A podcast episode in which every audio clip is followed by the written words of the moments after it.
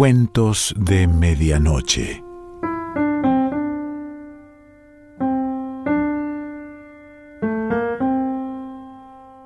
El cuento de hoy se titula Ícaro y pertenece a Sergio Pitol.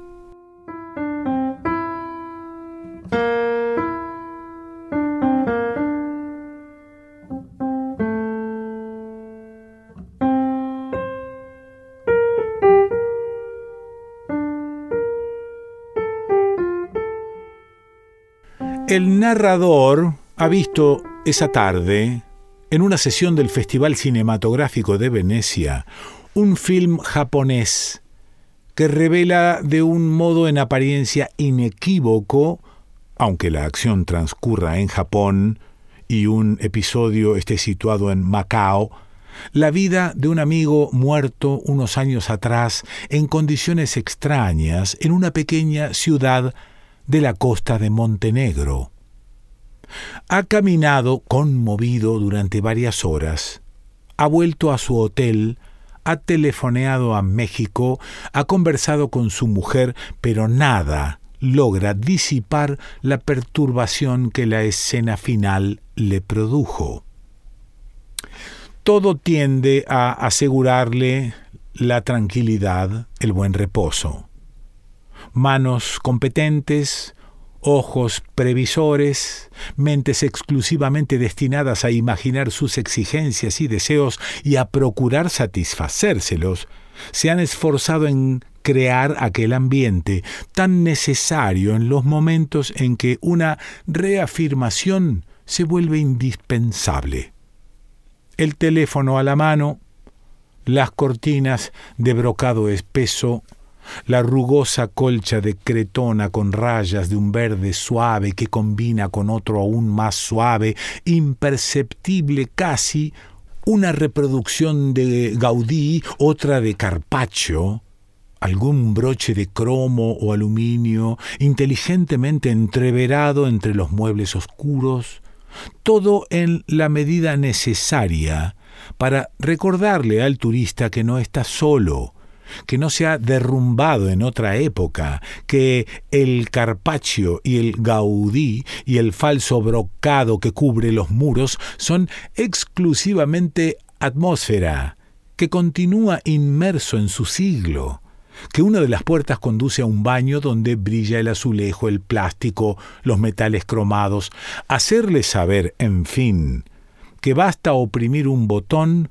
para que surja un camarero y minutos después sobre una mesa aparezca el whisky, el hielo y también, si uno lo desea, un buen risotto de pesce, la casata, el café. Carlos hablaba con frecuencia de las ventajas que podía proporcionar la vida en un hotel. En realidad, buena parte de su existencia transcurrió en ellos. Conocía toda la gama, desde ese tipo de hoteles hasta las casas de huéspedes más inmundas, cuartos de alquiler de aspecto y hedor inenarrables, a saber, cómo sería aquel sitio en que pasó sus últimos días. En la película aparecía un viejo caserón de madera de dos plantas. En el piso de arriba se hallaban los cuartos habitaciones rectangulares con seis o siete camastros. Abajo, una sala de té donde se reunía la localidad a comentar las noticias, a jugar a las cartas, a matar el tiempo. Llueve sin interrupción. La lluvia torrencial forma, como a Rashomon, cortinas sólidas, grises, densas, que no sólo incomunican a las personas, sino a los objetos mismos. El hotel está casi vacío, no es temporada. En su cuarto es el único huésped. La humedad y el frío lo torturan, lo hacen sentir permanentemente enfermo. Ha llamado varias veces a la encargada para mostrarle las dos goteras del techo, pero la vieja se conforma con gruñir y no tomar medida alguna. Termina por poner un recipiente bajo una y bajo la otra una toalla. Cada cierto tiempo debe levantarse para exprimir la toalla por la ventana. recoge las mantas de las otras camas para cubrirse. Sus días transcurren en una neurastenia casi intermitente. Se pasa horas enteras en la cama, acurrucado bajo la montaña de cobijas, pensando solo en el frío que le atiere las manos. Su imagen es la de un animal enfermo. Por momentos gime suavemente, un animal que se recoge para morir. Y sabe que apenas ha empezado el invierno, que deberá resistir esa canallada de la naturaleza durante largos meses y que los peores aún no se presentan. Abre un tarro, mastica unas galletas untadas con algo parecido a una pasta de pescado que humedece en un vaso.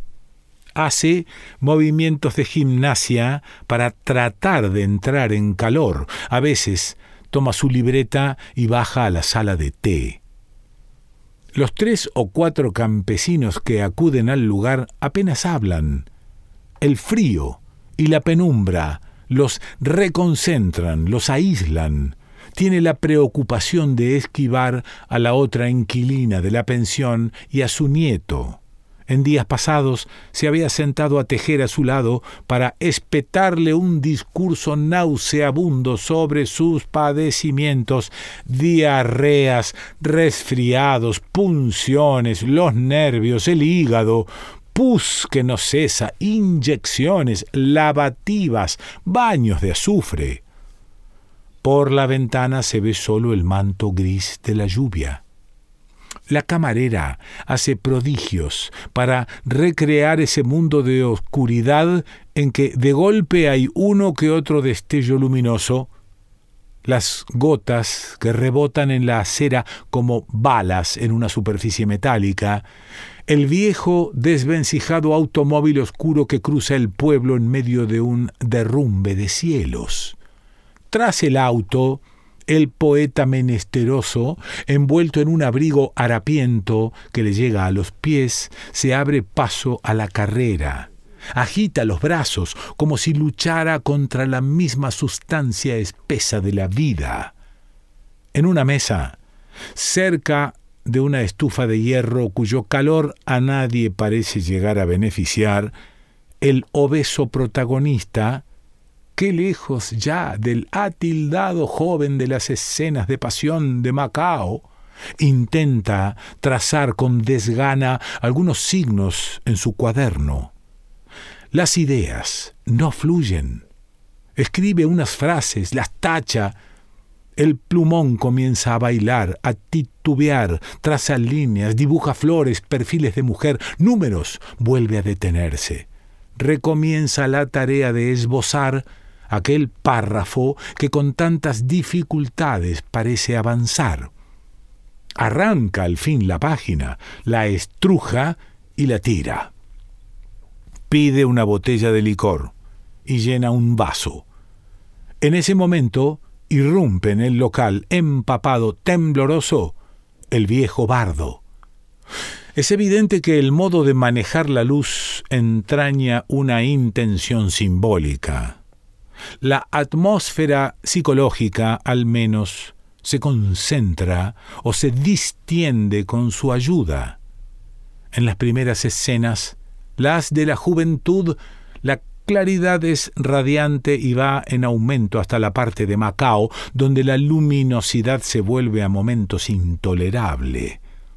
Todo contribuye a ello, no sólo el sol siempre a plomo sobre los personajes, los trajes claros y vaporosos de la bellísima actriz que reproduce a Paz Naranjo, los sombreros de paja de los jóvenes, los toldos color crema de los cafés al aire libre.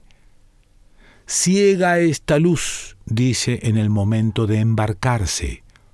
Luego, la luz disminuye gradualmente hasta desaparecer casi del todo en las últimas escenas. La aldea de pescadores, donde se ha terminado por refugiar el protagonista. el sol. Las pocas veces que aparece es como su triste parodia. No hay sino niebla, lluvia y frío, una grisura que cae del cielo, mancha los plafones, se filtra por las paredes.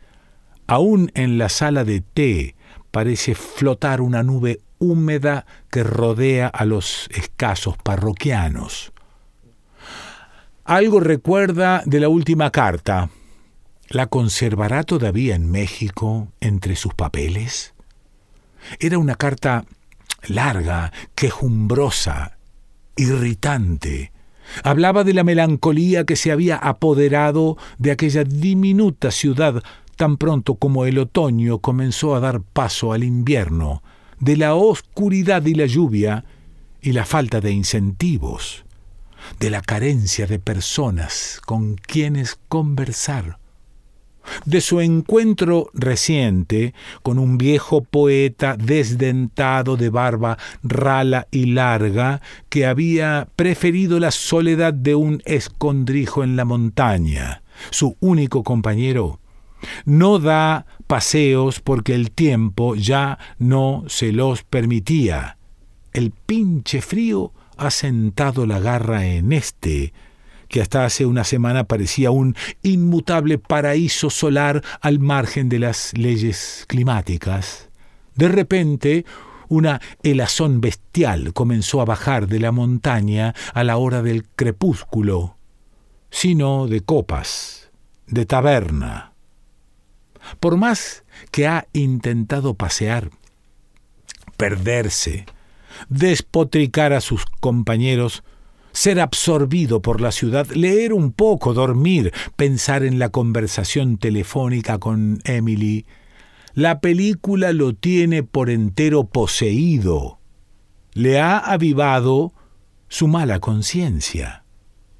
Piensa que él y otros amigos Debieron haberlo obligado a volver a México, enviarle un pasaje, meterlo en una clínica de desintoxicación, si era eso lo que necesitaba. En fin, algo seguramente se hubiera podido hacer, cualquier cosa, menos dejarlo morir en aquel pueblo perdido, olvidado por todos. Es imprescindible que concierte un encuentro con Hayashi, el director japonés, que le informe cómo pudo enterarse de aquellas circunstancias finales.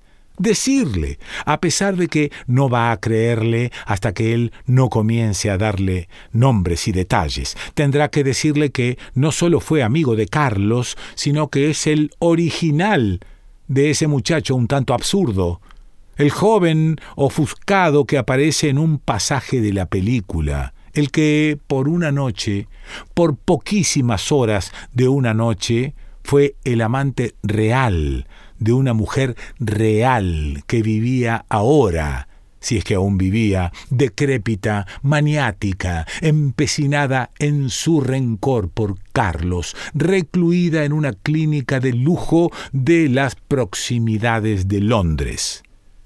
Que por favor le diga si la muerte de Charlie de cuyas circunstancias nadie logró enterarse, fue tal como la describe en su película. Añadirá, si tuviere a la mano aquella carta para poder mostrársela, que estaba enterado de la existencia del viejo harapiento que abandonó la gloria literaria para refugiarse en una choza en las montañas, que por favor le explique cómo fueron sus últimas semanas en las bocas de Cotor. Porque en la película, después del primer encuentro de los dos hombres de letras, las visitas se repiten siempre en la taberna junto a una ventana, no lejos de la chimenea, desde donde contemplan la lluvia. La primera vez el poeta se dirigió hacia la estufa, dejando a su paso un arroyo se sentó en la mesa de al lado del protagonista, el supuesto Carlos. Cambian unas cuantas palabras, algo los lleva a identificarse como escritores. Hablan un poco de literatura, muchos de los pros y contras del lugar del paisaje y también de sus sueños, aspiraciones y proyectos. Parecen dos muchachos decididos a conquistar y transformar el mundo, el arte, la literatura, la vida, nada menos.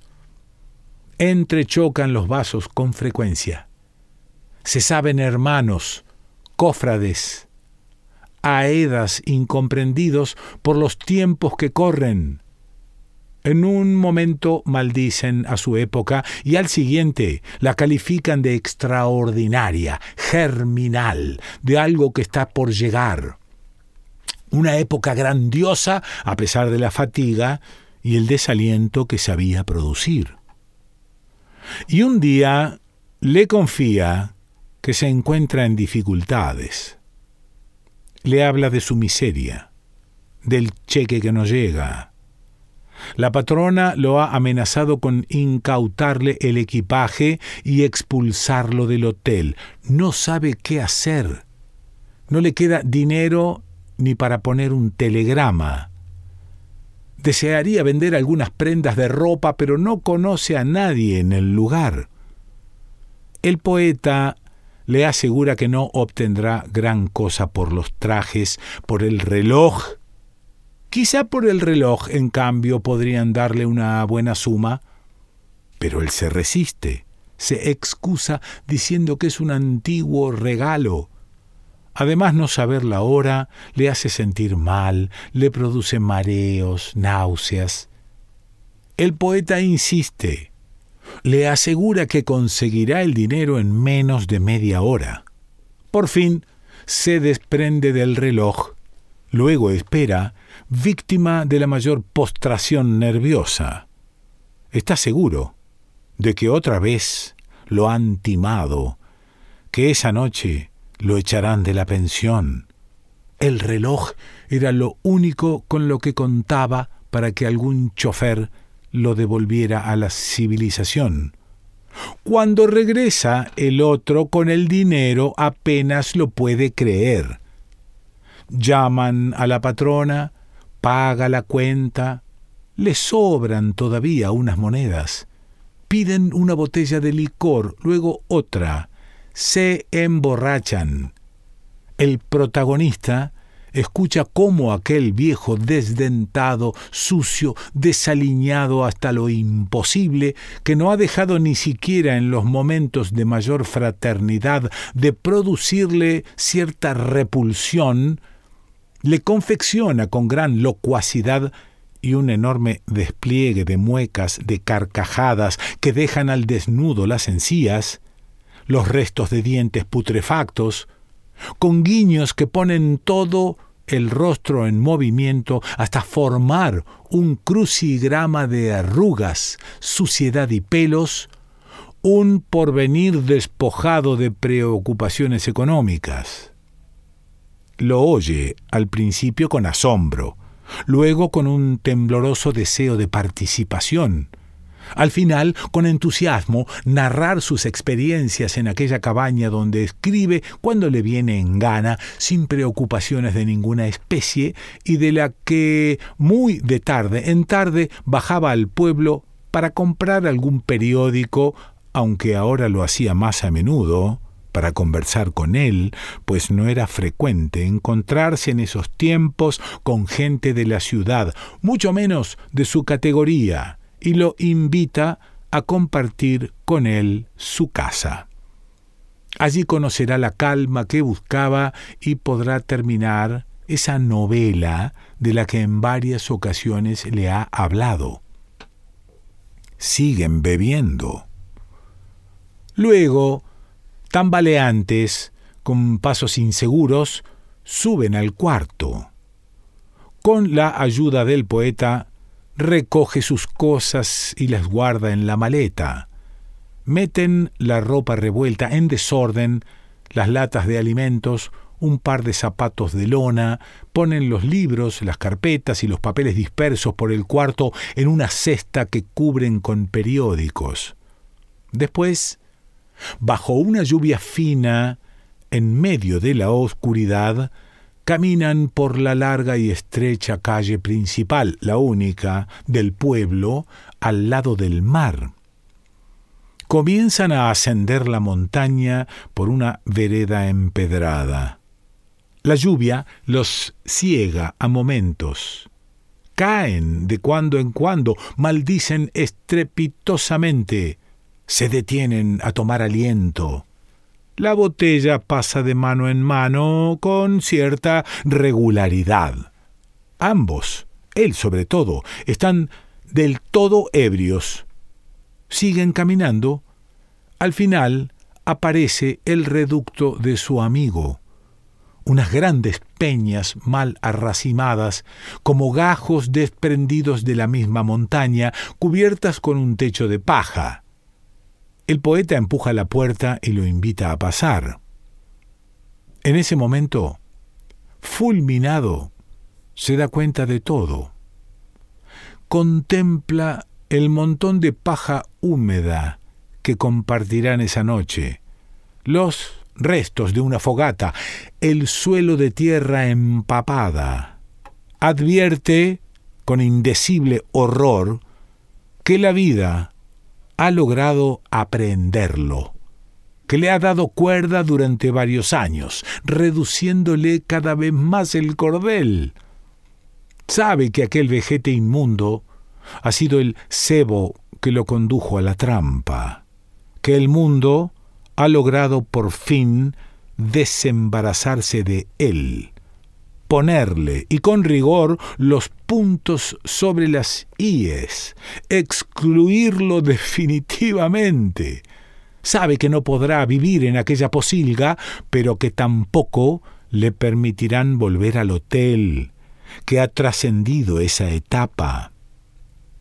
La modesta pensión es ya para él tan inaccesible como los restaurantes de Tokio, el hermoso jardín de su casa en Macao, sus cuadros, su buen sastre, la champaña, sabe que a partir del día siguiente deberá buscar ramas secas para calentarse, que se ha convertido en el criado del poeta. De vez en cuando bajará al pueblo a mendigar y comprar víveres y alcohol. Para la gente del lugar, no será sino un loco más. También a él se le pudrirán los dientes. Sale de la cabaña, comienza a correr, equivoca el sendero, la lluvia se ha vuelto otra vez torrencial. Corre al lado del acantilado, resbala, emite un grito breve, más bien un gemido, la cesta queda flotando sobre el agua. Ícaro ha vuelto a hundirse en el mar. En la cabaña, entre tanto, el poeta hurga en la maleta. Se prueba con júbilo los pantalones, las camisas, un suéter, olfatea con deleite la bolsa de tabaco. Por un momento el recuerdo de aquella escena le hace sentir la necesidad, la urgencia de volver a oír la voz de Emily. Está a punto de pedir otra llamada a México. Pero después de un momento de incertidumbre, resuelve que sería insensato llamar por segunda vez. Daría una falsa impresión. Lo mejor, pues, será acostarse, tratar de leer un poco tomar un luminal, dormirse a buena hora. El día siguiente será, puede asegurarlo, atroz. Tiene la agenda copada de compromisos de la mañana a la noche. Ni siquiera podrá hablarle a Hayashi. Será mejor dejarlo para otro día. A fin de cuentas, ¿Qué importancia podía tener el enterarse de algún nuevo detalle sobre la muerte de Carlos? Oprimió el botón de la lámpara. El paisaje de Gaudí, las rameras de Carpaccio, los brocados, The Towers of Trevisan sobre la mesa de noche, el teléfono, fueron absorbidos por la oscuridad. Está exhausto. Mete una mano bajo la almohada y de inmediato se sume en un sueño que borra toda la fatiga, el estupor, la culpa o el rencor que aquel abigarrado día le había producido.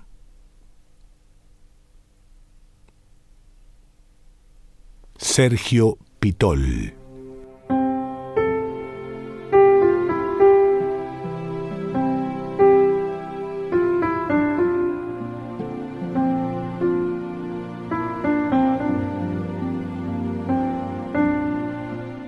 De Medianoche.